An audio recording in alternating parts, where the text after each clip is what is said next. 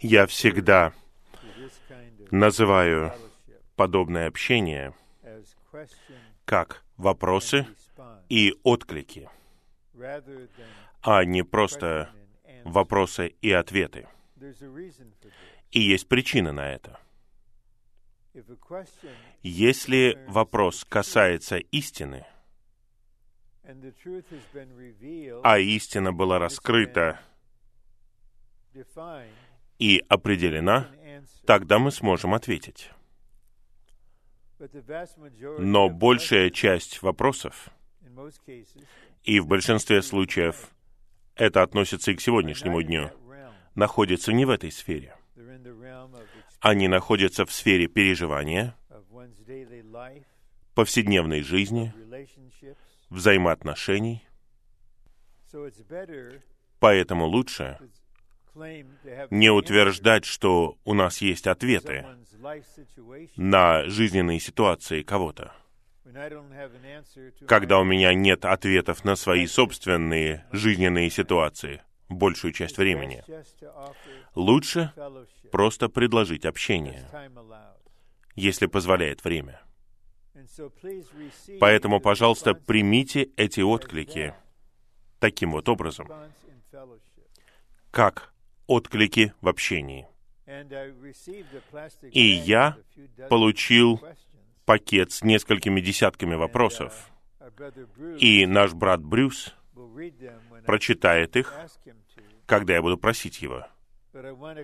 Но я хотел бы прокомментировать два или три момента, которые были подняты прежде всего, а потом мы откликнемся на вопросы. Я постараюсь ответить на все, а это означает где-то примерно три минуты на вопрос. Пожалуйста, поймите ограничения. Один очень интересный вопрос был таким. Он касался нашего духовного существа. Какой орган более важен или наиболее важен? Наше сердце или наш дух? Это очень хороший вопрос. Но если бы я задал вас, вот когда вы сидите здесь, какой орган вашего тела наиболее важный? Вы, наверное, вряд ли ответите на такой вопрос, потому что ответ связан с функцией органа, о котором вы думаете. Вы, возможно, скажете, «Мое сердце — самый важный орган». Если мое сердце, самый важный орган, функционирует, то все в порядке. Но, предположим, моя печень перестанет функционировать, мои почки перестанут функционировать, моя дыхательная система перестанет функционировать. Тогда их прекратившаяся функция в переживании делает их самым важным органом в данный момент. Мы не можем по-настоящему сказать, сердце ли это или дух, что важнее. В какие-то моменты сердце определенно важнее. В другие моменты дух, человеческий дух, более важен. Но на самом деле я начал бы с того, что сказал бы. В нашей личной жизни с Господом и в нашем повседневном житии в нынешнем веке ваше сердце самый первый из важнейших органов. Потому что ваше сердце — это вы в действии. Ваше сердце устанавливает направление для всего. Того, к чему вы будете стремиться, того, что вы будете любить, в каких отношениях вы будете, какой будет ваш контакт с Господом. Дух находится в сердце. Поэтому Дух не может по-настоящему функционировать, если сердце не будет функционировать прежде. И сердце, человеческое сердце, имеет две основные функции. Первая — это поверить, а вторая — это любить.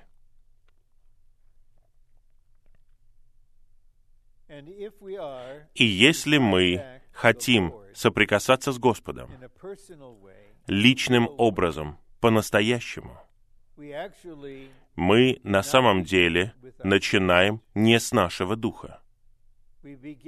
Мы всегда начинаем с нашего сердца. Потому что, как говорит Петр в первом послании Петра в третьей главе, Дух — это внутренняя личность, внутренний человек сердца. Поэтому если сердце не функционирует нормально, наш дух в заключении, и он не может функционировать, кроме как при помощи совести и пытаться пробудить нас.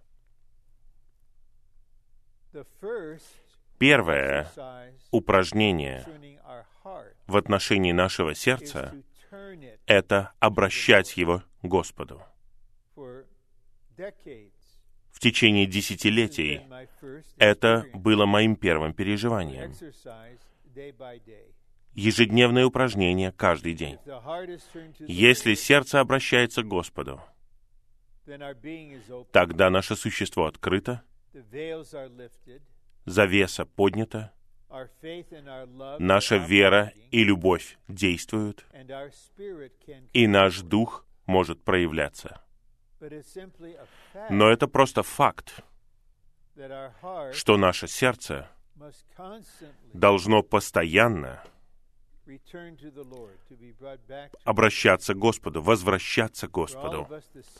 Мы все одинаковые в этом вопросе. Это не всегда что-то духовное, это часто что-то практическое. Когда я ложусь спать, и я устал, я пытаюсь проснуться рано утром. Я не знаю, в какой я части и где я вообще. Я не знаю, что у меня внутри. Что делает сердце, когда я сплю, я не знаю. Но я понимаю, что первое, что мне нужно сделать, применительно к Господу, это обратить свое сердце к Нему. А теперь, если вам это трудно, или вы задаетесь вопросом, действительно ли вы это делаете, когда вы это говорите? Я дам вам запасную молитву. Если вы не сможете сказать, «Господь, я обращаю свое сердце к Тебе», потому что теперь вы сомневаетесь в себе, когда вы говорите это, действительно ли я это делаю или нет, тогда молитесь так. Господь, сделай так, чтобы мое сердце обратилось к Тебе. И это очень хороший способ молиться за кого-то, о ком вы беспокоитесь. Господь, сделай так, чтобы их сердце обратилось. Тогда, если ваше сердце обращено к Господу, тогда, по крайней мере, на какое-то время у вас будет направление. Теперь вы можете упражнять свой дух, соприкасаться с Господом, принимать Господа и содержать Господа. Мы не касаемся Господа своим сердцем. Если кто-то преподносит вам десерт, который вы очень любите, который вам очень нравится, когда вы его видите, вы просто полны радости. Ваше сердце любит его, но вы не принимаете его внутрь своим сердцем.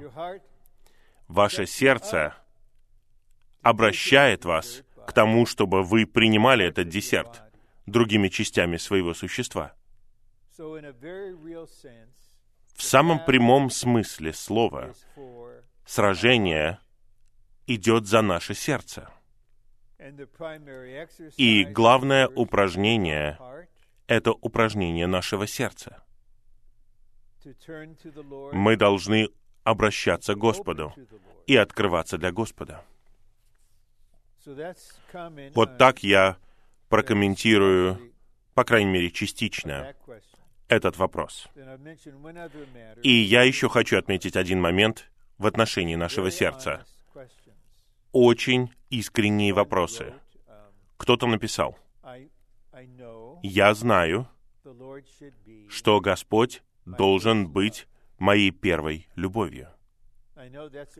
Я знаю, что так должно быть. Но я все еще люблю многое другое. То, что относится к миру или к нынешнему веку. И я не хочу оставить все это. И я не буду оставлять это. И что мне делать? И другой подобный вопрос. Как развивать нашу любовь к Господу? Я не знаю, поможет вам эта иллюстрация или нет, но я попытаюсь. По крайней мере, вы сможете понять эту мысль. Однако, когда я буду говорить об этом, вы поймете, почему я не навязываю это вам в ваше переживание. Вот молодой человек. Ему 25 или около того. Он получил образование, он хочет жениться, он не хочет быть один. И вот он знакомится и начинает любить одну женщину. из трех с половиной миллиардов женщин на Земле. Он любит только одну.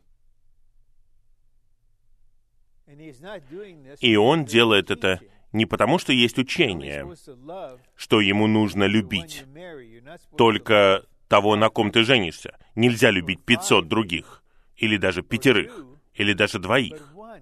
Нужно любить только одну. Почему ему совсем не трудно любить одну? Потому что есть какие-то вещи, которые происходят в нем, с ним, в отношении него, в связи с ней. Есть что-то в ней, что влечет его к ней, что привлекает его, что касается его, что задействует его способность любить женщину, дать ему осознание о той нужде, которая у него есть в отношении спутников жизни. Поэтому,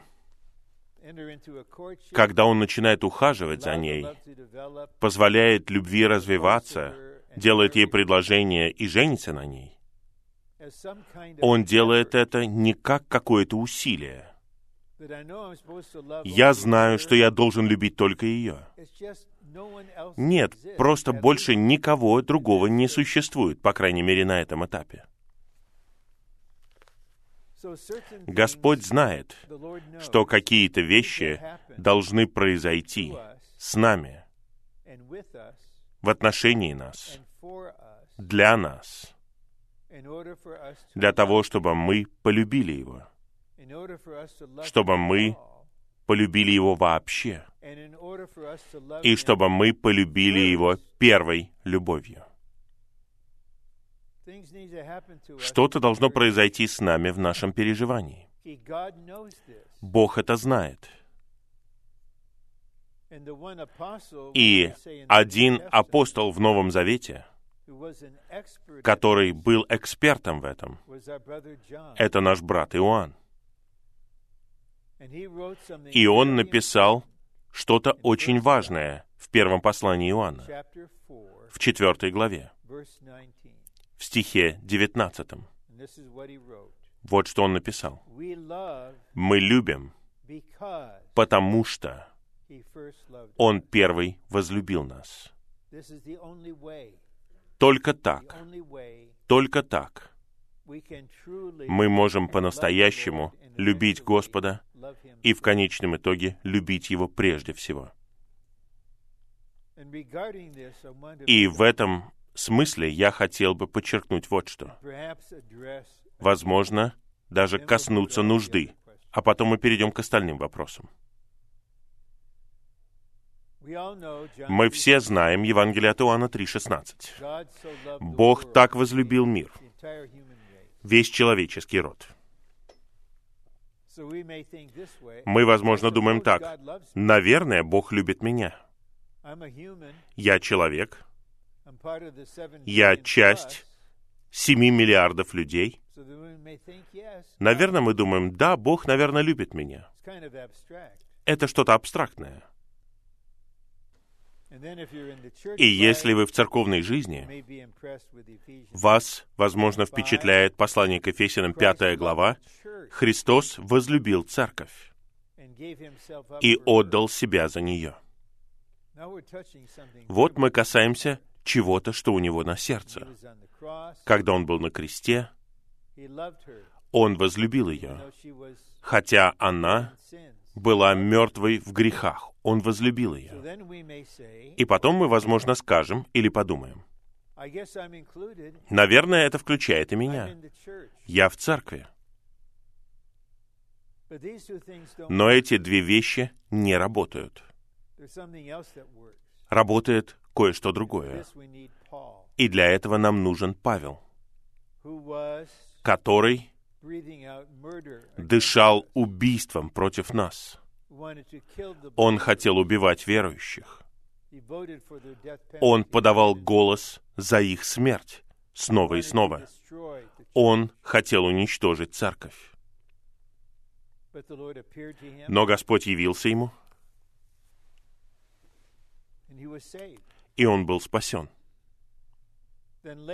И позднее он написал о своем переживании. «Я распят с Христом, и уже не я живу, а живет во мне Христос. И той жизнью, которой я живу сейчас в плоти, я живу в вере Сына Божьего, который возлюбил меня и отдал себя за меня. Вот суть. Я включаю себя в следующее утверждение.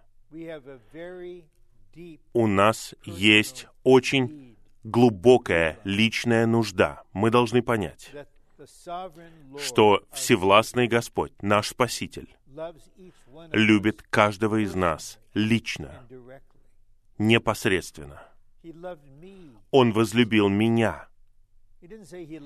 Тут не говорится, что Он возлюбил человечество. Возлюбил церковь. Он возлюбил меня. Даже когда я дышал убийством, Он возлюбил меня.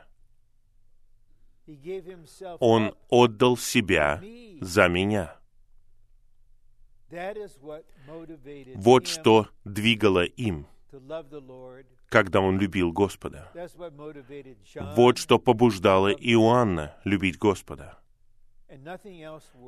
Больше ничто не работает. Никакие учения, никакие требования, которые возложены на вас, или вы возлагаете их на себя никакие мысли, что вот я должен делать вот это, христианин должен делать вот это. Наверное, мне нужно пытаться это сделать, но у меня это не очень хорошо получается. Все это не имеет никакого смысла. Я отбросил это очень давно.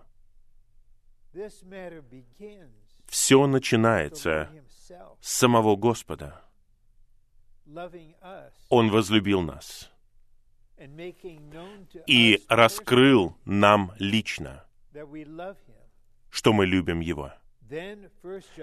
Тогда 1 Иоанна 4.19 начинает действовать. Мы любим не только Его, мы любим друг друга. Мы любим людей. Всех людей, без избирательности. Мы даже любим своих врагов. Наша любовь развивается, потому что Он первый возлюбил нас. Я рекомендую вам еще одну молитву, но это личная молитва. Никто не обязан знать, молитесь вы так или нет. Но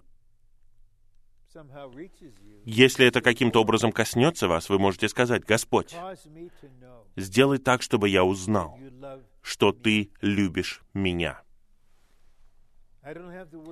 У меня нет слов, чтобы описать, насколько глубока эта нужда. Прорваться во всех чувствах, которые у нас есть в отношении самих себя. Всех чувств, которые вложены в нас о самих себе. Всех обвинениях врага в отношении нас и нападок на нас. Но Господь хочет прорваться через все это. И каким-то образом, личным образом, вы знаете. И теперь эта любовь в вас. И она действует. Но она действует подобно растению, которое растет. Оно развивается. Итак, путь Господа таков. Он знает. Он знает, что Он самое привлекательное существо. Он единственная действительность. Он единственный, кто за нас. Он также знает, что притягивает нашу падшую природу, что притягивает нашу предрасположенность, что влечет нас в мире. Он знает, какая часть мирской системы соответствует нашей душе, нашему составу. Он все это знает. Но его подход не религиозный, а личный. Его путь таков — раскрыть себя больше и любить нас больше. И мы видим Его больше, и мы любим Его больше. И тогда, если это происходит, определенный контраст будет происходить в нашем мышлении. И иллюстрация его может послужить очень хороший гимн в нашем сборнике гимнов. Это гимн 308. Мысль гимна такова. «Красотой его плененной, честь воздай ему скорей». Другими словами, мы ни от чего не отказываемся, как первый шаг. Мы откликаемся на Господа прежде.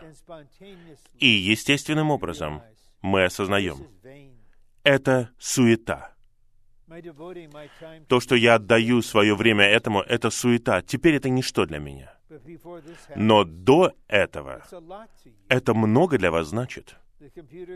Компьютерные игры много для вас значат. Эта музыка много для вас значит. И если вы будете осуждать себя, это не поможет. Это не сделает вас более духовными. Поэтому я рекомендую вам путь Господа. Пусть Он раскроет вам свою любовь и раскроет самого себя вам. И тогда Он влечет нас. Используя выражение брата Ли, как огромный магнит. Внутренне мы видим его. Именно благодаря такому переживанию. И я никогда не свидетельствовал об этом. Вот напрямую. В 1973 году, еще до того, когда кто-либо из вас вообще появился, я написал этот гимн. «О Иисус, пленен. Твоей красою».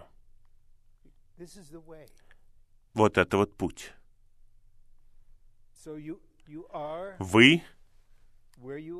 Находитесь там, где вы находитесь сейчас. Господь хочет, чтобы вы приходили к Нему, такие, какие вы есть, и где вы есть,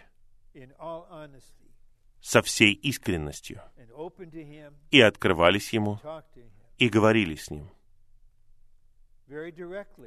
Напрямую говорили бы Ему, «Господь, если Ты хочешь, чтобы я был другим, Тебе нужно сделать многое во мне. Я готов к тому, чтобы Ты это сделал.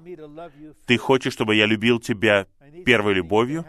Что-то должно произойти во мне, потому что нет мужчина или женщины на земле, у которых есть способность любить Господа прежде всего.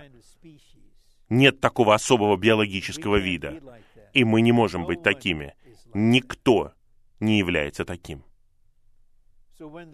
Поэтому, когда Господь дал это повеление, цитируя Ветхий Завет, «любить Господа твоего Бога от всего сердца, от всей души, от всего разума, от всей силы» это заповедь. Но я помню тот день, когда я понял, что это не просто заповедь, это также описание. Самого Господа.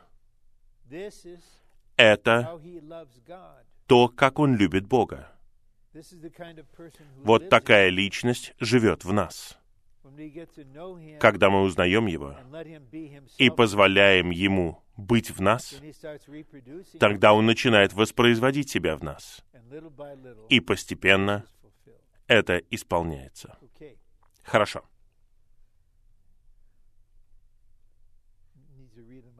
Нужно читать вслух. Аминь. Как студент, который пойдет в колледж один, без товарищей,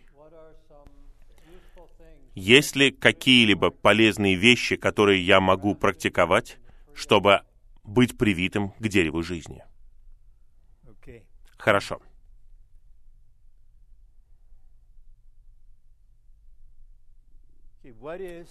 Что такое дерево жизни в нашем переживании? Дерево жизни это Христос как животворящий дух в нашем духе и в Слове Божьем.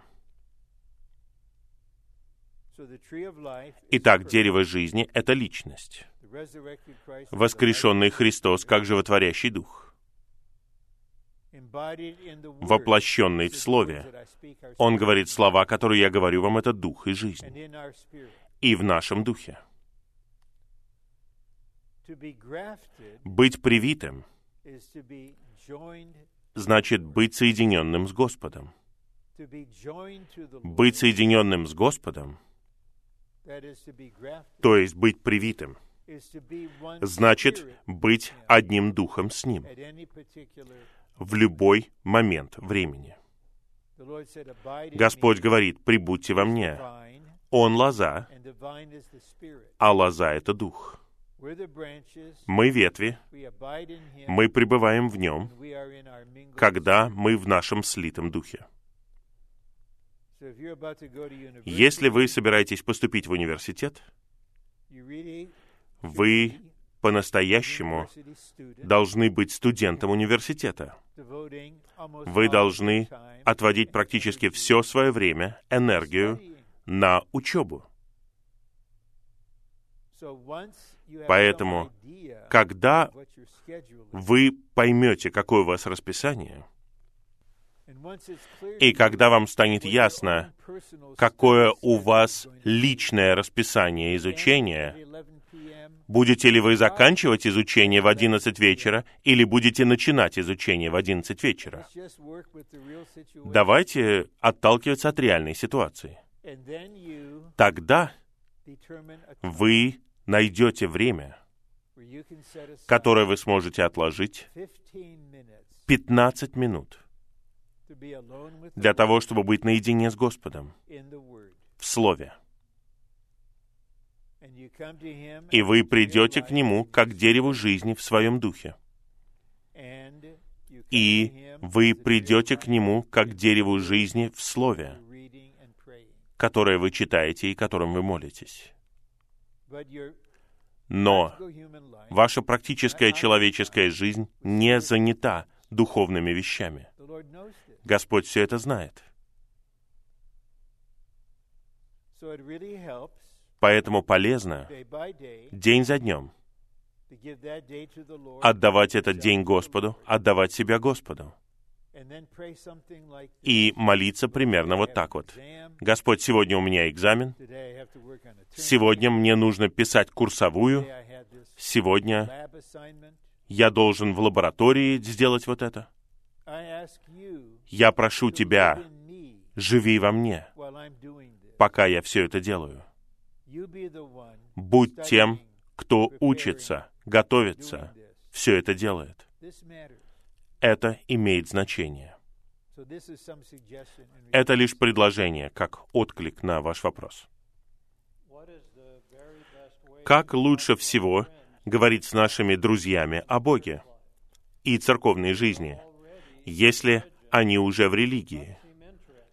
Но им это интересно. В скобках они мусульмане, католики, деноминационные христиане. Я понимаю, что вопрос должен был быть сформирован именно так. Но нету лучшего метода, нету лучшего пути. Но есть какие-то черты того, как мы общаемся с людьми. Давайте, предположим, вы хотите поделиться чем-то, и человека это интересует. Какой бы ни был религиозный контекст, их это интересует. Поэтому вы избегаете любых споров. Но, возможно, вы будете говорить на две темы, не одновременно. Первое это то, что вы поделитесь очень интересной мыслью о. Боге и Его замысле. Например, это разговор такой, не проповедь. Ты когда-нибудь думал о том, что Богом можно наслаждаться? Ты когда-нибудь представлял себе, что вот ты вот мусульманин, uh, у меня никакой критики нет, нет. Богом можно наслаждаться, и Бог хочет, чтобы мы наслаждались им. Или вы зайдете с другой стороны и скажете, Бог пригоден в пищу. Или- Вы когда-нибудь обращали внимание на стих, где Бог говорит, что? «Я источник жизни». Суть вот в чем. Принести им какие-то чудесные мысли о Боге, которые никогда не возникают в религиозном разуме. И тогда вы немного им объясняете и немного делитесь. Или это друг. Вы можете поговорить, и, возможно, вы хотите поделиться на основании своего переживания. You Я хочу поделиться с тобой об открытии, которое я сделал в какой-то момент в своей жизни. Может быть, я молодой, но я сделал это открытие давным-давно. А что ты обнаружил? Что ты обнаружил о себе? Я обнаружил самую глубокую часть моего существа. А что это за часть? Это человеческий дух. Это ваши друзья, ваши знакомые, ваши одноклассники. Вы хотите быть человечными с ними в Господе. Вы хотите нормально с ними разговаривать. Но если их интересует это, вы должны показать им такие мысли и показать им такие переживания. И тогда, благодаря молитве, они будут открыты и смогут сделать то же самое открытие.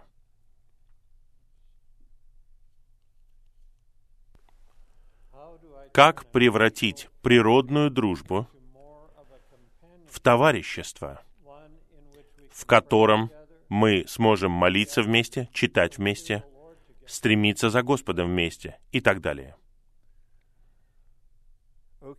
Хорошо. Когда дело заходит об отношениях, предположим, это природное отношение между двумя сестрами, ни одна из них не сможет повернуть отношения самостоятельно, потому что она не может контролировать и даже не должна контролировать другую сторону. Вот, предположим, у вас есть дружба, это очень приятное отношение в человеческой сфере, и теперь внутри вас есть стремление принести настоящий духовный элемент. Мне нужен товарищ, не просто друг. Товарищ — это тот, кто соответствует вам. Когда Даниил был в Вавилоне, у него было три молодых израильтянина, которые соответствовали ему. Вот различие. Поэтому, когда что-то происходит в вас, у вас есть стремление молиться вместе, быть в Слове вместе,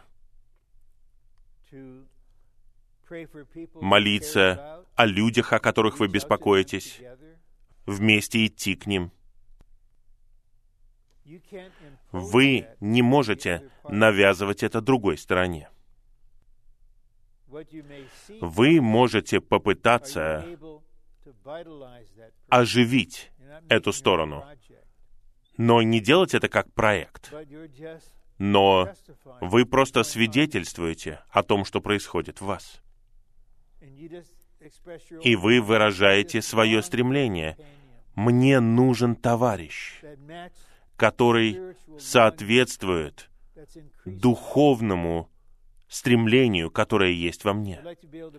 Я хочу молиться с кем-то, а также разговаривать. Я хочу читать Слово с кем-то, а также делать что-то еще.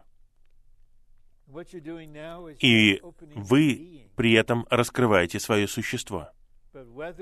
Но будет ли другая сторона готова соответствовать вам? Жизненные товарищи и жизненное товарищество начинается с того, что один человек становится жизненным. Тогда Господь соединяет вас с кем-то, кто является таким же, или у кого есть желание получить такое же. Но если по какой-то причине другая сторона не откликается, вам не нужно обижаться, вам не нужно ранить его. Вам нужно понять, мне нужно искать товарища позже. Я хочу подчеркнуть, товарищ — это тот, кто соответствует вам на всех духовных уровнях. Теперь у вас тоже стремление. Это углубляет ваше общение, это обогащает вашу молитву. Это увеличивает вашу обеспокоенность о спасении других и пасторстве других. Должно произойти нечто подобное. Что касается студенческой работы, часто я чувствую себя неспособным говорить с новичками. Неважно, речь идет об изучении Библии или ответах на вопросы. Как я могу готовиться для нового семестра, когда речь идет о студенческой работе и благовествовании? Я понятия не имею, как осуществляется студенческая работа. И я никогда не касаюсь вопросов церкви или работы, когда я посещаю церкви. Но я вижу это так. Работа, которую вы делаете, заключается в том, что вы должны пребывать на лозе и приносить плод. Вы не просто подходите к кому-то и внезапно говорите ему, «Вы спасены? Давайте призывайте имя Господа и будете спасены, или пойдете в огненное озеро». Я не рекомендую такого религиозного подхода. Господь Иисус начал благовествовать, попросив воды. Господь в нас, я понимаю, это во все большей степени, знает, как вести себя с разными людьми. Он знает, что говорить, что делать в любой ситуации. И он знает, что мы учимся ему в этом вопросе. Главным образом, когда мы учимся быть едиными с Господом, мы просто упражняем свой дух веры. Вы чувствуете, вы чувствуете, что вы не можете этого сделать. Но этому чувству нельзя доверять. В вас намного больше Бога, чем вы можете себе представить. Вы молоды, но у вас есть история с Ним. У вас есть биография с Ним. И особенно, если сравнить вас с новичком. В вас столько всего. Вам нужно, чтобы Господь лишь немного задействовал вашу веру. Чтобы вы пошли против своих чувств. Я не могу этого сделать, я ничего не знаю.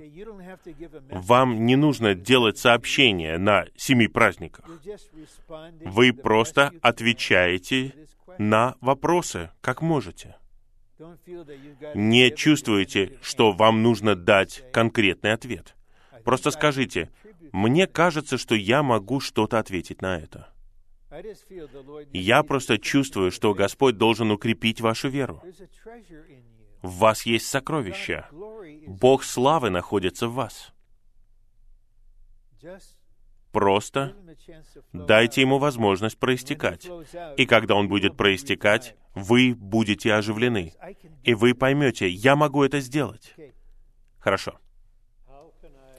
Как ответить кому-то, кто постоянно жалуется на святых мне, когда я знаю в сердце, что я не должен слушать его, и что это нехорошо, когда кто-то обижается и хранит эту обиду в себе, в церковной жизни. Итак, первая часть какая? Как отвечать тому, кто постоянно жалуется на святых мне. Итак, вы можете отвечать двумя путями. Первое. Внутреннее. Вы закрываете свое существо на то, что говорит этот человек. Вы закрываете свое сердце, вы закрываете свой дух. Но если это продолжается постоянно, я думаю, Господь в итоге поведет вас, чтобы вы сказали примерно следующее. Вы не упрекаете. Вы просто говорите. Я понимаю, что вы недовольны святыми и церковью. И вы часто говорите со мной об этом. Я понимаю ваши чувства, но я прошу вас, пожалуйста, не приносите это мне снова. Пожалуйста, не делайте этого. Я не пытаюсь изменить ваши чувства. Я знаю, что у вас есть чувства. Я просто не хочу принимать это в себя. И если человек не останавливается, тогда Господь, может быть, поведет вас, и вы скажете что-то более конкретное. Я больше не буду принимать такого говорения. Теперь, что касается обид. Они, возможно, включают в себя больше, чем мы предполагаем. Часто в общении со святыми, особенно с сестрами, они выражают такую озабоченность. Вот кто-то обидел их, они изо всех сил пытались простить его, у них было желание простить его, но они не могут простить его. Тогда я им говорю, на самом деле, у вас есть желание простить, но вы были поранены. Часть вашего существа поранена. Мы можем ранить друг друга ненамеренно. То, что произошло, не просто обидело вас, это поранило вас. И поскольку вы поранены, и рана не исцеляется, вы чувствуете, что вы не простили.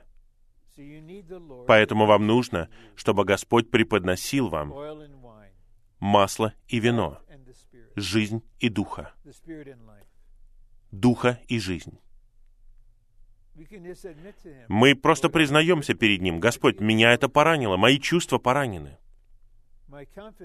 моя уверенность поранена. Вот. Как Господь должен позаботиться о вас, позвольте Ему позаботиться о вас. И тогда Он изольет духа и жизнь. И вы узнаете, что с вами все в порядке теперь. И вы поймете, я простил. Но прежде чем это произойдет, каждый раз, когда вы видите человека или слышите имя человека, у вас возникает чувство. А чувство возникает не потому, что у вас нет желания простить, а потому что вы поранены. И Невозможно жить в церковной жизни долгое время. Been here almost 52 Я здесь уже практически 52 not года. И не быть пораненным при этом. Просто чья-то личность, то, как он себя ведет, то, как он говорит что-то, может вас поранить. Но почему я до сих пор здесь? Потому что я пережил много исцеления. Позвольте Господу служить вам, и Он сможет вам дать все. Что делать семье, которая хочет быть в церковной жизни, но финансово не всегда может позволить себе поехать на летнее и зимнее обучение и не может посылать своих детей на студенческое обучение. Особенно, когда они постоянно разочарованы и чувствуют, что не могут двигаться вперед.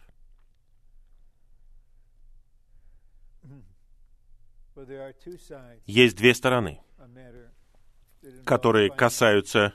Финансов. Что касается нашей личной обязанности, я имею в виду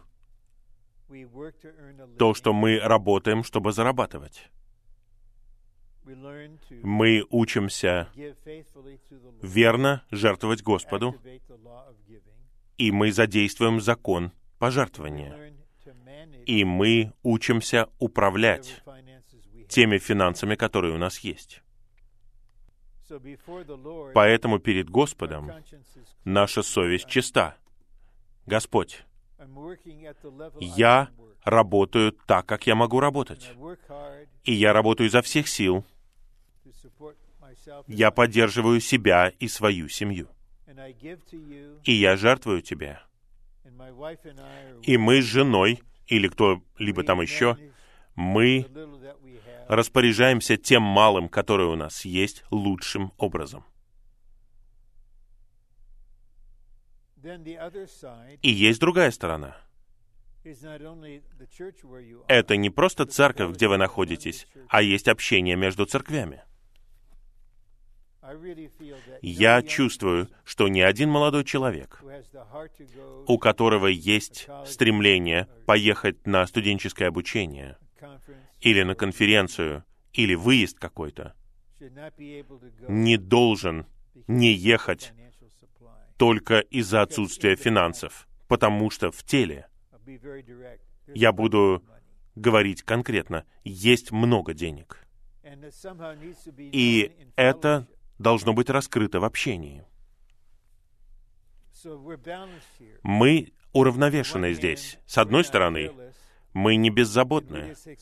Мы не просто ожидаем, что церковь будет снабжать нас. С другой стороны, мы не должны бояться идти к братьям, которым мы можем доверять, и рассказывать о ситуации. Я, может быть, не могу поехать на летнее или зимнее обучение. Я переживу это. Но моя дочь, мой сын, если они не поедут на студенческое обучение, я не готов с этим смириться. У них есть стремление ехать. Но даже если братья в одном городе ограничены, если они живут в теле, тогда они расширяют свое общение. Они включают всю Канаду, всю Северную Америку. Я говорю это серьезно. Всю Землю. Это принцип. Тот, кто собирает мало, кто собирает мало, имеет достаточно. Кто собирает много, не имеет лишнего. Вот так Господь работает. Но нам нужно заботиться об обеих сторонах. Потому что я знаю, как чувствует себя отец в подобной ситуации. Вы чувствуете себя бесполезным. Я не могу обеспечить моих детей. Я не могу дать необходимое моим дочерям и сыновьям даже в отношении их духовного развития, и вы чувствуете себя потерянным. Но если мы живем перед Господом лично, и мы находимся в чистом общении с телом, тогда не тело будет удовлетворять нужду, а Бог будет удовлетворять нужду через тело. Кто-то спросил меня, поскольку мы не должны пить алкоголь, Наверное, вино можно пить, поскольку Иисус превратил воду в вино и пил его. И вино упоминается несколько раз в Библии. Почему тогда пить алкоголь плохо? И меня это беспокоит уже долгое время, потому что я сказал этому человеку, что я сейчас не могу ответить, но я обязательно отвечу попозже. Хорошо.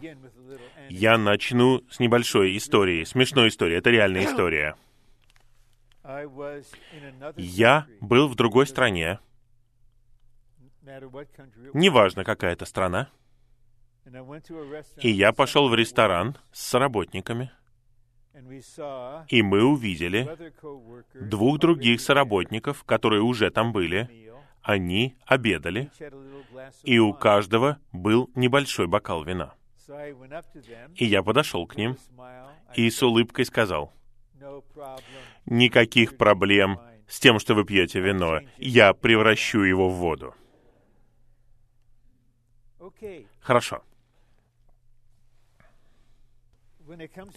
Когда речь идет о вине, если вы почитаете то, что написано в Библии, вы можете откровенно сказать, есть основания для того, чтобы пить вино в умеренности.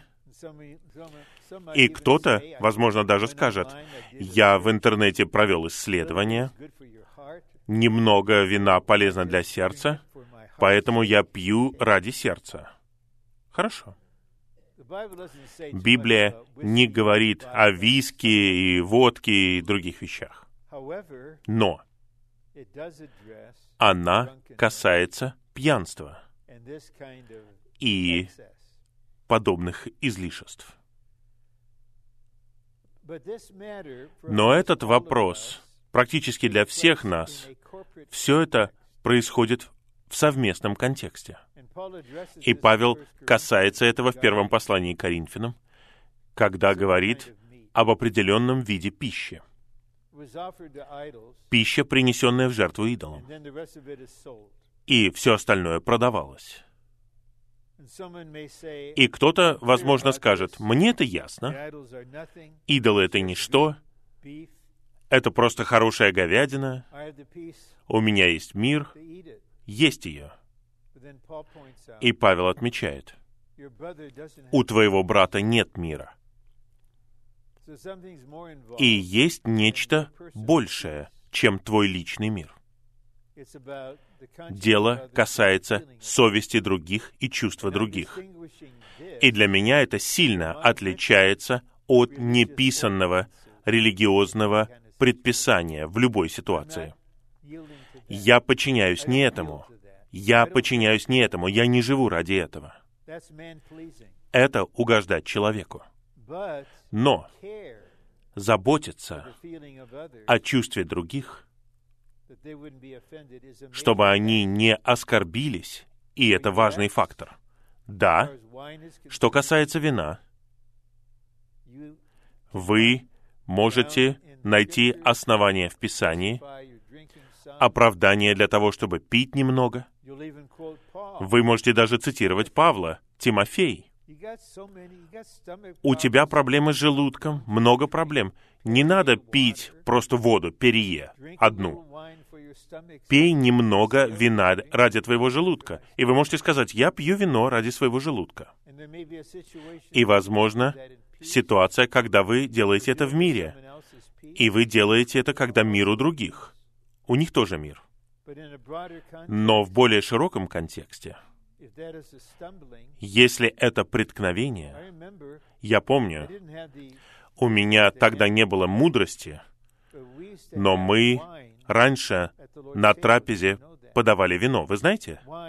Вино. Не виноградный сок. Вино. И даже гимны, некоторые из них говорят о вине. И у нас была одна большая чаша, мы все пили из одной чаши. Но после подобного собрания брат, новичок, сказал, «Меня это притыкает. Меня притыкает Господня трапеза, потому что вы передали мне вино, а я алкоголик. Я алкоголик. И просто я попробовал его, и для меня это проблема. Я не знал, что мне делать. В конечном итоге, практически все восстановление заняло нейтральную позицию. Плод лозы. Плод лозы. Это виноградный сок или вино? Да. Все что угодно. Вот ответ. Хорошо. Мне кажется, что много пасторства отводится новичкам, но молодые люди и студенты недополучают его. Что можно сделать, особенно студентам, которые пасут молодых людей? Я повторяю, это вопрос церкви. И я не хочу даже касаться его. Но все мы нуждаемся в пасторстве. Все мы. И я хочу описать вам ситуацию, которую я знаю, это положительная ситуация. И это не просто один брат. Я вот думаю об одном брате. Это часть его истории в церковной жизни. У него есть определенная комбинация в его существе по отношению к этой возрастной группе. Первое, у него есть сердце непредвзятой любви ко всем ним. Второе, он имеет человечество Иисуса, чтобы быть с ними. Там, где они есть. И я повторяю, это иллюстрация, это действительно произошло, но я не оправдываю произошедшего. один из братьев решил взять несколько человек из этой возрастной группы и повести кататься на лыжах. Они никогда не катались на лыжах. И сколько это значило для них? И что происходило среди них, пока они ехали из Техаса в скалистые горы? Есть нужда в подобной комбинации в святых в любом возрасте. Если кто-то действительно любит вас, не предвзято, и он в человечестве Иисусно человеческий, вам уютно с таким братом или сестрой. Такой человек и только такой человек может пасти вас, и вы позволите такому человеку пасти вас. А если кто-то делает это официально, ничего не получится. Вы будете вежливы, вы будете уважать его, но не будет лелеяния. А без лелеяния не бывает питания. Итак, необходимо на каждом уровне нужды в церкви необходимо, чтобы у святых была такая способность. И все мы до какой-то степени должны получать пасторство, и все мы до какой-то степени, ну, имеется в виду в развитии, мы должны уметь пасти. Но кому-то нужно иметь надлежащее понимание нужд и проблем этой возрастной группы и отдать себя этому. Ваш дом открыт, ваше сердце открыто, вы отданы этому. И я видел, что происходит в жизнях молодых людей, которые получают такую заботу. Мне трудно с моим товарищем. Такое впечатление, что я единственный, кто делает шаги навстречу. Как помочь в этой ситуации? Я пытаюсь говорить «извини», но отношения уже не такие. Еще раз говорю, когда речь заходит о любых отношениях, мы ограничены способностью другой стороны. Я повторяю, не пытаясь при этом надоесть вам. Товарищ — это тот, кто соответствует вам. Если нету соответствия вашему уровню стремления, вашему уровню заботы о людях, то этот человек на этом этапе не может быть вашим товарищем. Вы можете продолжать общение до такой степени, до какой человек позволит вам это сделать. Но молитесь и ищите того, кто соответствует вам. Когда у вас есть товарищ, один, два или три, вместе вы можете касаться действительности тела. И вы можете молиться молитвами власти. Нет ограничения тому, что вы можете достичь вместе, если у вас есть тот, кто соответствует вашему существу таким образом. Я видел много группировок среди студентов. Как можно с этим покончить? И нужно ли с этим покончить? Хорошо. Начнем. Нужно ли? Я лично не считаю, что будет полезно, если кто-то начнет говорить со всеми студентами и скажет, среди вас группировки, и кого-то вы исключаете, мы в церкви, у нас одинаковая любовь друг к другу, у нас должно быть общение друг с другом. Аудитория молчит, все слушают.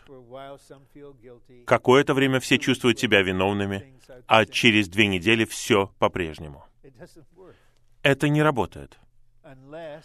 Возможно только, когда во все большей степени вы поймете различия между социальной жизнью в обществе и церковной жизнью.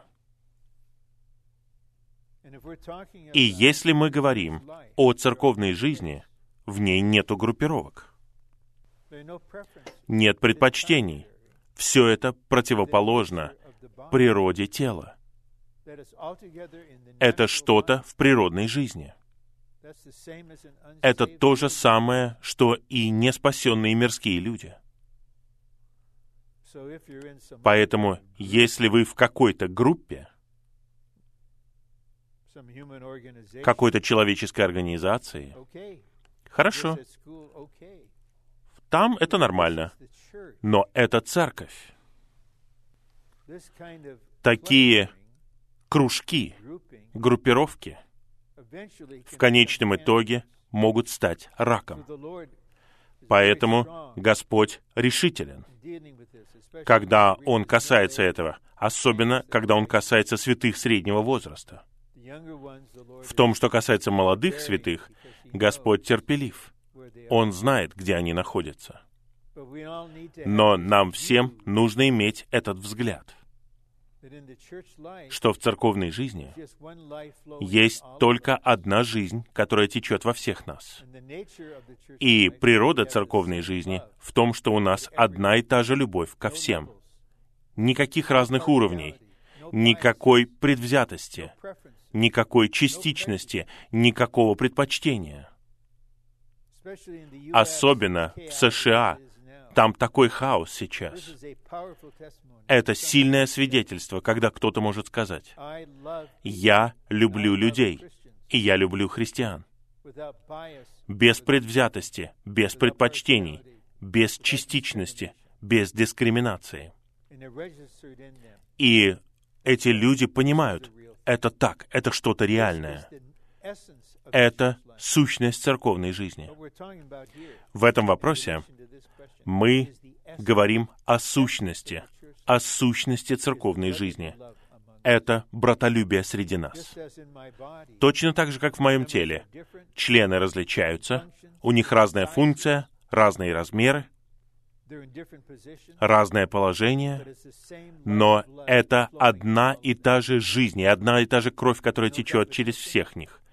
Никакого соперничества, никакого предпочтения. Все тело заботится обо всех членах, и все члены заботятся обо всем теле.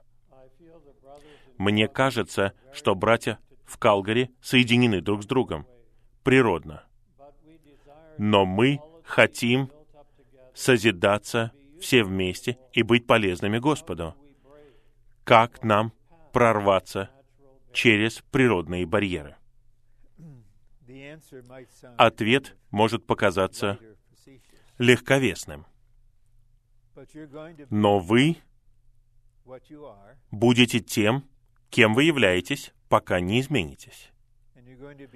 И вы будете там, где вы находитесь, пока вы не окажетесь в другом месте. Когда кто-то фактически живет в природной жизни и иногда упражняет дух, это этап, через который мы все проходим. Это второй этап переживания жизни. Мы все одинаковые на этом этапе. Сначала природное, это первое послание Коринфянам, 15 глава.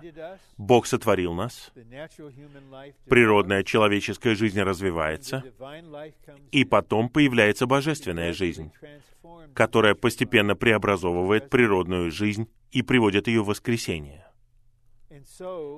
Поэтому те, кто является природными, будут природными в своих отношениях, пока они не будут природными. И не поможет, если мы будем упрекать их за то, что они природные, и будем воодушевлять их быть духовными. Это все равно, что я буду говорить своей 12-летней внучке, ты не должна вести себя как 12-летняя. Ты должна вести себя как 25-летняя женщина. Что ей делать с этим? Ей 12 лет. И на следующий год ей будет 13, не 26, а 13. Поэтому что происходит? Среди этой группы братьев есть несколько человек, которые что-то понимают. И они входят на третий этап переживания жизни. Господь касается природной жизни внутри них. И они различают, где душа, а где дух. И они больше упражняются. И они больше откликаются на дух общения. И это может повлиять на других. Но это должно произойти сначала на личном уровне. Если никто не прорвется лично, тогда не будет и совместного прорыва. Нельзя просить всех сделать это, просто сделав им сообщение. Кто-то, вот как тот, кто задал этот вопрос, должен понять в себе, это моя природная жизнь. Мне нужно увидеть нечто о жизни тела в воскресении. И Господь снова и снова, в течение дня, Он говорит одно и то же мне. Это природное, это природное, это природное. Он будет делать это, чтобы пробудить нас. А теперь вы сами научитесь. И то, чему вы научитесь, станет прорывом не только для вас, но и для многих других.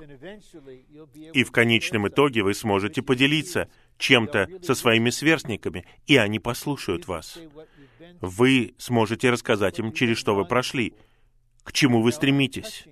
И теперь вы касаетесь настоящего общения. Это другой уровень. Это неприродные взаимоотношения. Вы не воодушевляете других, вы просто делитесь с ними, и вы вкладываете в них в своем говорении действительность того, что вы переживаете. Я чувствую, что многие мои товарищи имеют бремя о молодых сестрах. Что мне делать? Или чего мне просить у Господа, если у меня нет того же самого чувства? Хорошо не возлагайте на себя закон. Просто придите к Господу, такие, какие вы есть, где вы находитесь, и скажите, «Господь, эти сестры имеют это бремя и эту обеспокоенность. У меня нет ничего подобного. Просто ничего подобного. Господь, хочешь ли ты, чтобы у меня было такое же чувство, тогда я открыт для тебя. Я не буду притворяться, будто я кто-то, кем я не являюсь. Я не буду притворяться, чтобы угодить другим, чтобы удовлетворить их ожидания. Я хочу быть искренним во всем, что я делаю. Вот где я нахожусь. Господь, я при этом готов к тому, чтобы ты действовал во мне, если ты хочешь это сделать. В этом смысле я просто отдал бы все ему и был бы в мире. Как благовествовать моим друзьям, если я считаю, что я уже предстал перед ними как очень мирской?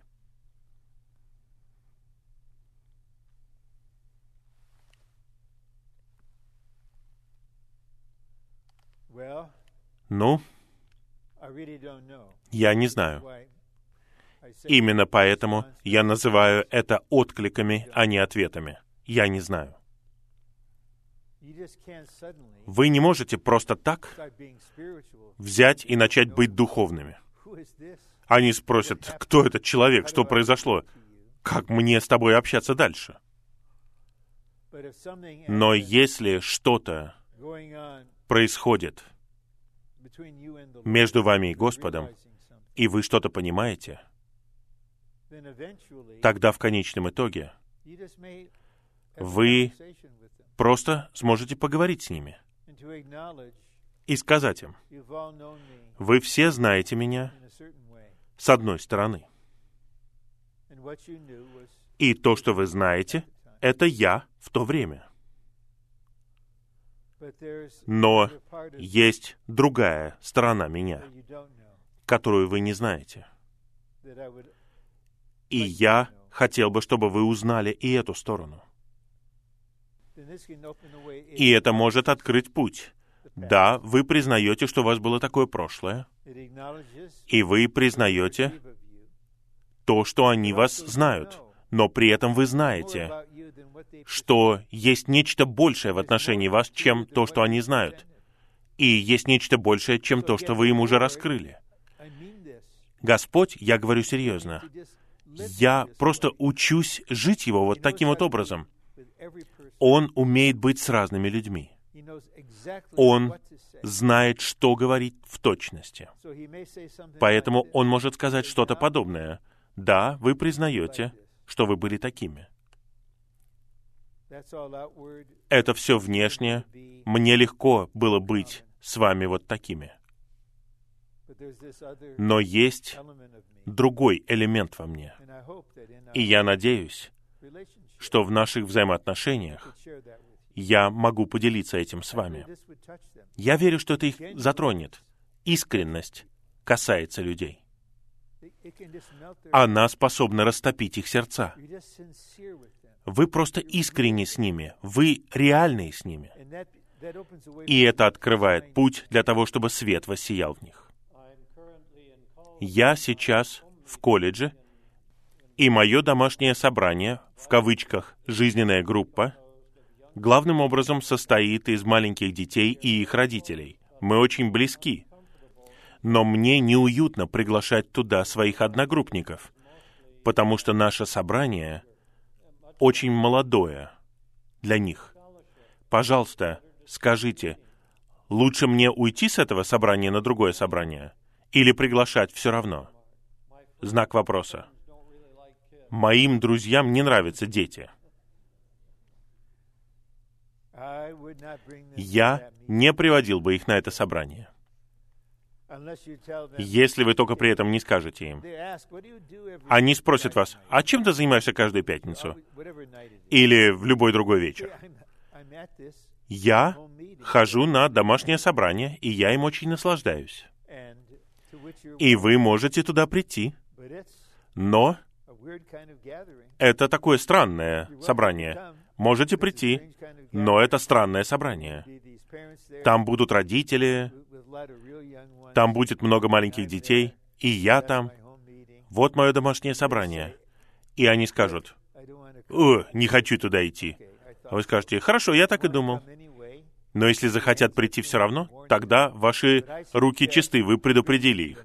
Но я воодушевляю вас привести их на другое собрание, где им будет уютно по природе этого собрания.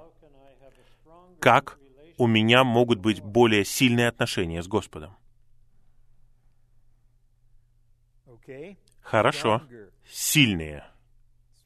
Сильные.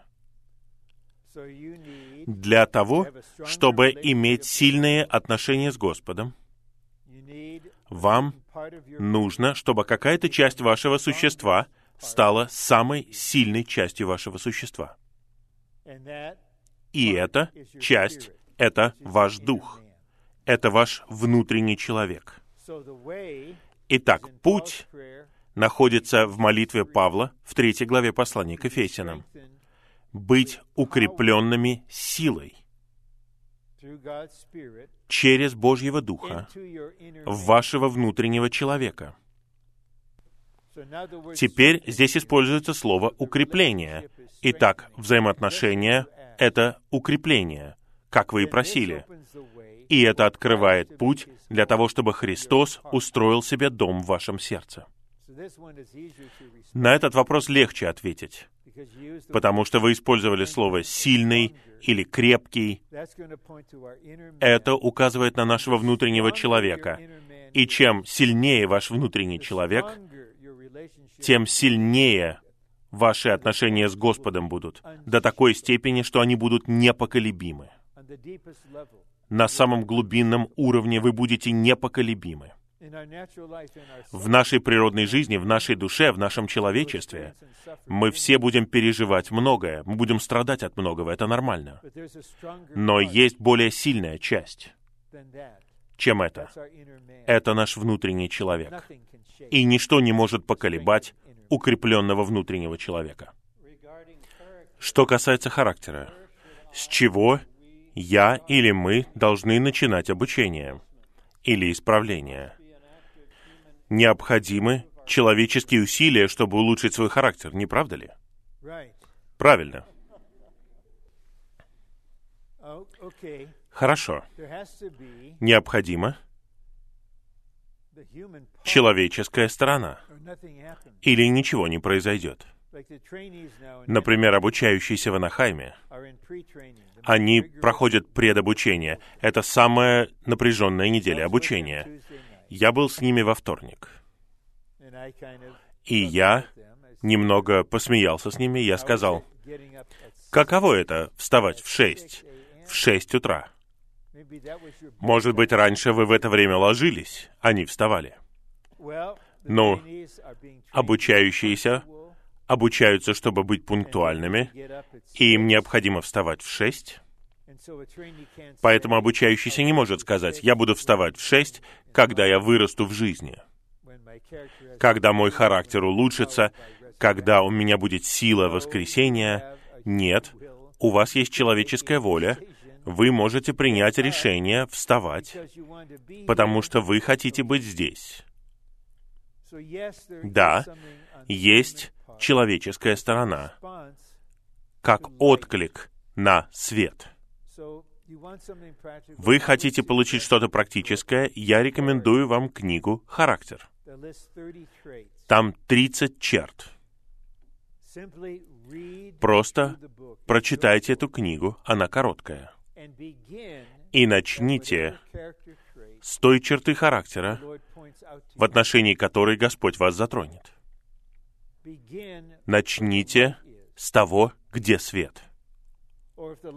Или если свет не приходит от Господа, если в вашей жизни есть важный человек, который покажет это вам, Тогда это тоже косвенно от Господа. Но не надо составлять список того, что вы думаете, что необходимо улучшить. Вы должны получить свет. В отношении конкретного вопроса и взаимодействовать с Господом в отношении Него. Дух будет работать в вас. Он устроит обстоятельства, которые будут точно подобраны для того, чтобы коснуться этого. И посреди этого вы в конечном итоге откликнетесь и будете взаимодействовать, и Господь обретет почву. Какой лучший или надлежащий путь приводить людей из христианства, в кавычках, в религии, в церковную жизнь или восстановление? Мой отклик, возможно, разочарует вас. Мы не должны пытаться приводить других христиан в церковь. И мы не должны делать акцент на церкви, когда общаемся с другими верующими. Нам будет неуютно, если верующие христиане из другой группы придут в нашу среду и попытаются воодушевить вас собираться с ними. Это прозелитизм. В нашем сердце мы должны стремиться к тому, чтобы Божьи люди вернулись к назначенному Богом пути. Но это не наша обязанность. Убеждать других или даже вести других в церковь. Это не означает, что мы прячем то, чем мы являемся. Мы не скрываем истину о церкви. Если это что-то, что их интересует, мы поделимся этим с ними. Но мы можем сказать с чистым сердцем, что мы не пытаемся заниматься прозелитством. И Бог не возлагает эту обязанность на нас. Но если мы приводим кого-то к Господу, это наш духовный ребенок. И мы приводим своего духовного ребенка в свою духовную семью. Поэтому просто освободитесь от чувства обязанности, что вам нужно приводить других верующих в церковь, или вы нехороший верующий по местной церкви. Здравствуйте, брат Рон. Здрасте.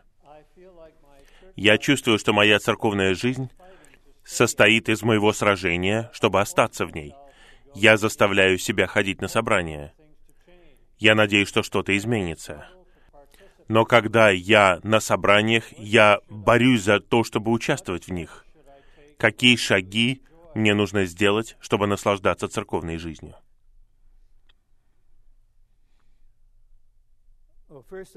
Прежде всего, я задал бы вопрос этому человеку. Не нужно отвечать. Есть ли кто-то в церкви, кому вы доверяете и кто знает об этом? Кто-то, кому вы можете это рассказать, и этот человек не отреагирует, не будет судить вас, он просто поймет вас. Да, на одном уровне. Вам не нравится быть здесь, вы не хотите быть здесь. Это сражение, чтобы быть здесь. Но я думаю, что если вы решите не быть здесь, у вас будет другое сражение. Вы не сражаетесь на собраниях, но теперь у вас нет мира там, где вы находитесь. Вы не должны быть там, а когда вы там, вы недовольны, и когда вас там нет, вы тоже недовольны. Я снова, я не говорю это легковесно, я принес бы это Господу и сказал бы, Господь, вот где я нахожусь в отношении церкви. Почему? Почему я чувствую себя так? Что происходит во мне? Господь, если Ты хочешь, чтобы я чувствовал себя иначе, и чтобы я по-настоящему говорил, я люблю быть на собраниях, люблю участвовать, тогда мне необходимо, чтобы Ты действовал во мне. Потому что я повторяю, отправная точка — это то, что мы откровенны с Господом.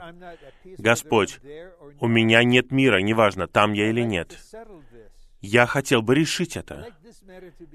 Я хотел бы, чтобы этот вопрос был решен. Покажи мне. Покажи мне церковь, как ты ее видишь. Пусть у меня будет видение, которое даст мне положительное стремление участвовать во всем. Я верю, что он будет рад услышать это. Он не будет критиковать вас за то, что у вас есть такие мысли и чувства. Он уже знает об этом, и он не послал ангела, чтобы наказать вас за это. Он уже знает, что это происходит. Поэтому давайте просто придите к нему такие, какие вы есть. Особенно, если вы можете сказать ему, «Господь, я хочу, чтобы ты показал мне, что мне необходимо увидеть.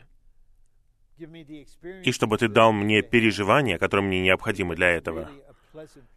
И тогда это будет приятное место для меня. Брат Ли мог сказать о церкви в Анахайме. Это очень сложная поместная церковь. Он мог сказать, для него церковь в Анахайме была раем Божьим. Для других, я знаю, церковь в Анахайме — это внешняя тьма. Но для брата Ли это был рай Божий.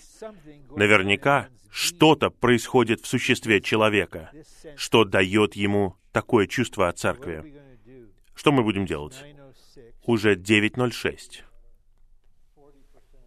Мы где-то 40% рассмотрели. Я думаю, мы должны смириться с тем фактом, что я все не смогу рассмотреть. Хотя мое намерение состояло в этом. Давайте до 9.30 продолжим наше общение и сделаем все возможное.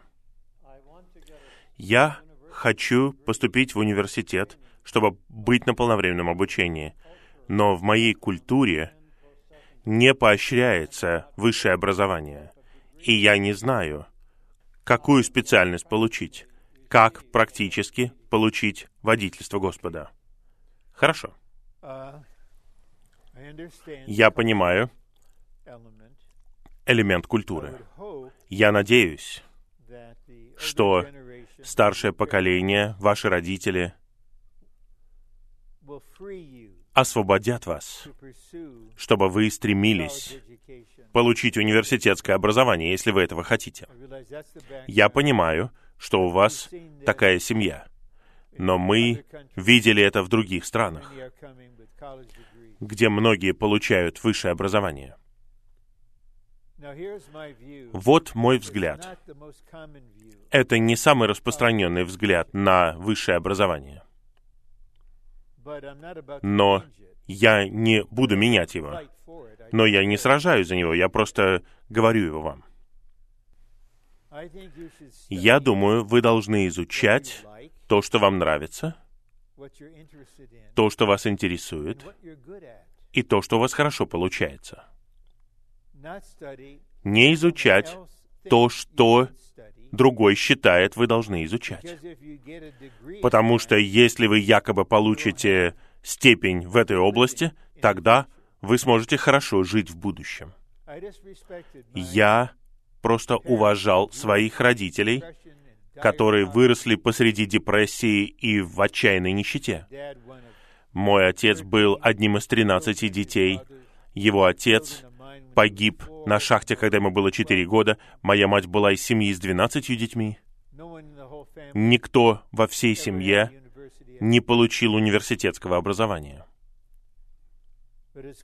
Но совершенно ясно, что я двигался в этом направлении, и мне позволили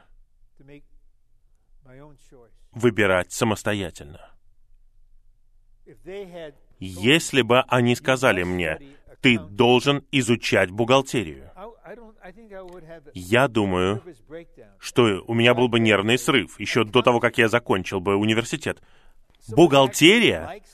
Кому-то это нравится, кто-то этим наслаждается, или физика. Если вы изучаете физику, я уважаю вас, я восхищаюсь вами, но я не понимаю вас. Суть вот в чем. Учитесь всевозможными способами и просите Господа показать вам, что вам нравится, что у вас получается. Мне нравится история искусства, значит, изучайте историю искусства. Вряд ли вы, наверное, будете работать историком искусства, но работу найдете. Или что вас интересует, что соответствует тому, как Бог сотворил вас. Это не случайность, что мы сотворены с определенными интересами, с определенными склонностями, определенными навыками, определенными качествами. Для меня самое нормальное — это развивать это. И в моей семье старшая — это дочь. И потом сын. И когда он был школьником, мы поняли, как он отличается от своей сестры. Если мы хотим, чтобы программа сестры была образцом для него, тогда это разрушит его. И мы молились, чтобы Господь показал нам, в чем его интересы. Когда ему исполнилось 17, он решил стать летчиком. И он получил университетское образование в университете, где готовят профессиональных летчиков. И он стал летчиком-инструктором. Он хотел летать на реактивных самолетах. Военно-морской флот хотел, чтобы он поступил в их программу. И тогда живой Бог вмешался и дал ему бремя пойти на полновременное обучение. Итак, он все еще летчик, но он немного летает. Он никогда не будет профессиональным летчиком. Но он последовал за тем, что соответствовало ему как человеку. И это было самое положительное для него. И этот этап его жизни подготовил его для будущего. Я воодушевляю вас сделать нечто подобное. Можно узнать, что вам нравится, но просите Господа показать вам. И это просто человеческие слова. Просто будьте тем, кем вы являетесь, чем вы являетесь. Вам не нужно быть кем-то еще. Кто-то еще — это не образец для вас. Бог сотворил вас особым сосудом. Позвольте Ему лепить вас такими, какие вы есть. И у вас будет ощущение в человечестве, да, вот так все должно быть. Итак, когда я выбирал свою специальность, я выбрал определенную дисциплину, и я стремлюсь изучать это 60 лет. Вот так мой разум работает. Я просто хотел увидеть, как все связано. Если вы мне скажете, изучай английский, нет. Изучай философию, нет. Изучай историю, нет. Я хочу изучать внутреннюю связь между всеми этими предметами. Вот я просто так устроен. Я просто должен быть тем, кто я есть. Поскольку Бог сделал меня таким, и Он не изменит меня, Он преобразует меня, чтобы то, каким я есть, согласно творению, было в воскресении. Но все равно Бог сделал меня таким, и у меня решительное чувство об этом. Именно поэтому у меня был такой же настрой по отношению к моим сыновьям и дочери, как у моих родителей, и они поступят также по отношению к своим детям. Мы не управляем развитием вашей жизни. У нас есть обязанность, как у родителей, до 18 лет. Это ваша жизнь. Вы принимаете решения, вы выбираете направление, изучаете то, что вы хотите. Мы поддерживаем вас в том, что вы выбираете. Как помочь кому-то с депрессией, кто не касается Господу и не хочет этого делать? Как это делать практически? Не говоря им о том, чтобы они молились, читали Библию или обращались к Духу. Вы уже имеете ответ. Мы делаем ошибку часто, когда речь заходит о том, что мы называем депрессией. И ошибка заключается в том, что мы думаем, что это что-то исключительно духовное. Вы в разуме, вы в себе. Вот поэтому вы такие. Просто обратитесь к Духу. Пойте Господу, молитвенно читайте Слово, и у вас все будет в порядке. Это работает, если вы действительно подавлены по какой-то причине. Но я усвоил на основании многих лет переживания, узнал кое-что важное о душе. Душа — это мост между телом и духом. Душа находится под влиянием как духа, так и тела. Поэтому, когда дух сильный, дух становится духом разума, и он обновляет душу. Но давайте посмотрим на свое тело, не просто на практичность физического тела. Давайте поймем, согласно посланию к римлянам, у нас есть тело греха и тело смерти. И грех и смерть влияют на химию нашего тела. Особенно в какие-то циклы, какие-то этапы нашей жизни. Итак, суть вот в чем. Состав нашего тела очень сильно влияет на нашу душу и психологию. И большая часть депрессии исходит из этого источника — это не что-то духовное. Это что-то биохимическое. Я помню однажды на молитвенном собрании, лет двадцать назад, одна сестра с четвертого семестра подошла ко мне, она хотела пообщаться. Она говорила о том, как она подавлена. Примерно через две минуты я понял, что я не могу помочь тебе. Источник твоей депрессии — это не что-то духовное. Вы не психически больны. Не поймите меня неправильно. Вам необходима профессиональная медицинская помощь. Это что-то из физического источника. И когда что-то, что влияет на нашу душу, имеет физический источник, мы должны понять, что окончательный ответ — это новое, воскресшее, прославленное, преображенное тело. Но этого не произойдет сегодня. Поэтому мы должны максимально заботиться о своем физическом теле согласно принципам, которые мы считаем направляющими. Это здоровье, упражнения, питание, получение медицинской помощи для того, чтобы уменьшить воздействие тела смерти на нашу душу. Я получил письмо от жены одного старейшины. Она хотела узнать, что делать с одной сестрой, которая звонит мне, когда она подавлена. Она так подавлена. Она глубоко подавлена. И она говорит, что жизнь бессмысленна, Бога нет. Она просто ищет какого-то утешения, но на самом деле она высасывает все соки из сестры. И я сказал, скажи ей вот что, сестра, пожалуйста, позвони мне снова, когда тебе нужно будет общение, после того, как ты снова начнешь пить свое лекарство. Ты перестала пить лекарство. Когда ты принимаешь лекарство, которое необходимо в твоей ситуации, это уменьшает воздействие химии твоего тела на твою душу, и твоя душа становится мирной и нормальной. Ну, может быть, трудно сказать такому человеку, иди к психиатру. Я бы сказал, иди, обратись за медицинской помощью. Это не духовное состояние.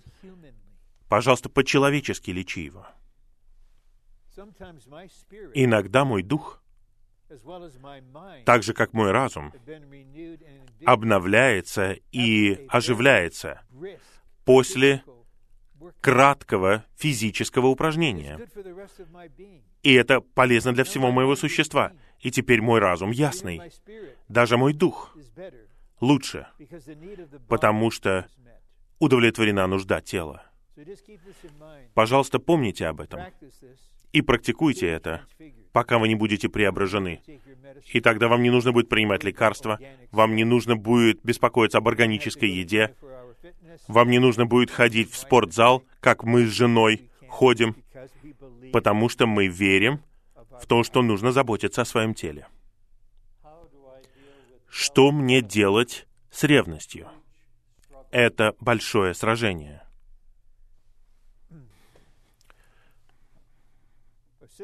Сестра, четвертый семестр на обучении. Младшая из четырех сестер в семье. Она была очень обеспокоена.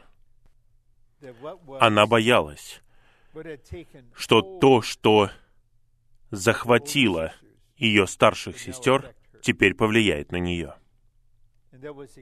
А именно ревность до крайности. Ревность до крайности. Одна сестра из них была замужем, и если ее муж просто даже говорил «привет» другой сестре, у нее были огромные проблемы. Что?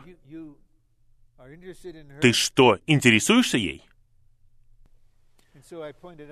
Итак, я показал ей источник ревности.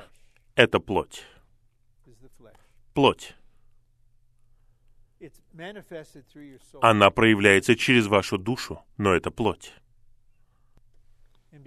И поскольку эта сестра развивалась довольно хорошо, это было ясно для меня, я сказал ей, теперь ты переходишь на третий этап переживания жизни, на котором Господь обращается вовнутрь, чтобы коснуться нашего внутреннего существа.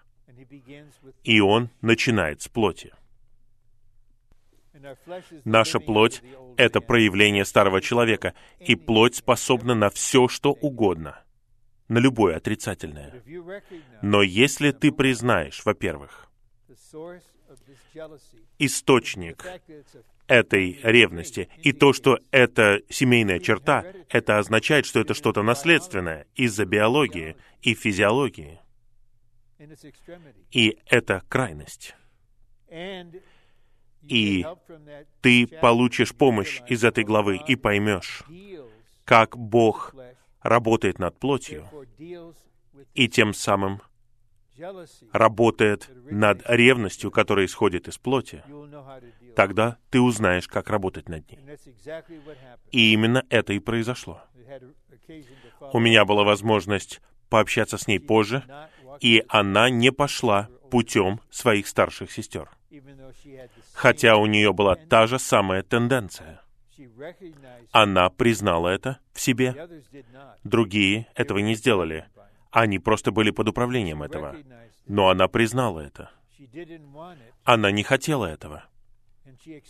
И она приняла Божье решение. Бог решает все проблемы при помощи креста. И Бог решит проблему твоей ревности. Это большая проблема, по твоим словам. Ты прозрачный, ты откровенный, ты отчаянный. Господь покажет тебе. Я рекомендую тебе прочитать эту главу в переживании жизни. Работа над плотью. И нужно увидеть, как Господь применяет крест к плоти, чтобы убить ее. Не сделать тебя лучше. Плоть не улучшается, душа преобразовывается, а плоть не меняется. Итак, ты не вырастешь из ревности при помощи преобразования. Источник — это тело греха и смерти. Но когда она поднимется, ты знаешь, что это. Ты знаешь, как взаимодействовать с Господом, как применять крест. И она будет убита. И в итоге убивающая сила креста покорит ее в большой степени. Как нам относиться к ожиданиям и стандартам со стороны святых в церковной жизни? Это очень хороший вопрос. Вы не можете изменить то, как думают другие люди. Вы не можете помешать им иметь ожидания в отношении вас. Пожалуйста, не ищите ответов во внешнем. Например, я буду молиться, чтобы они изменились, и они перестали ожидать чего-то. Вам нужно понять вот что.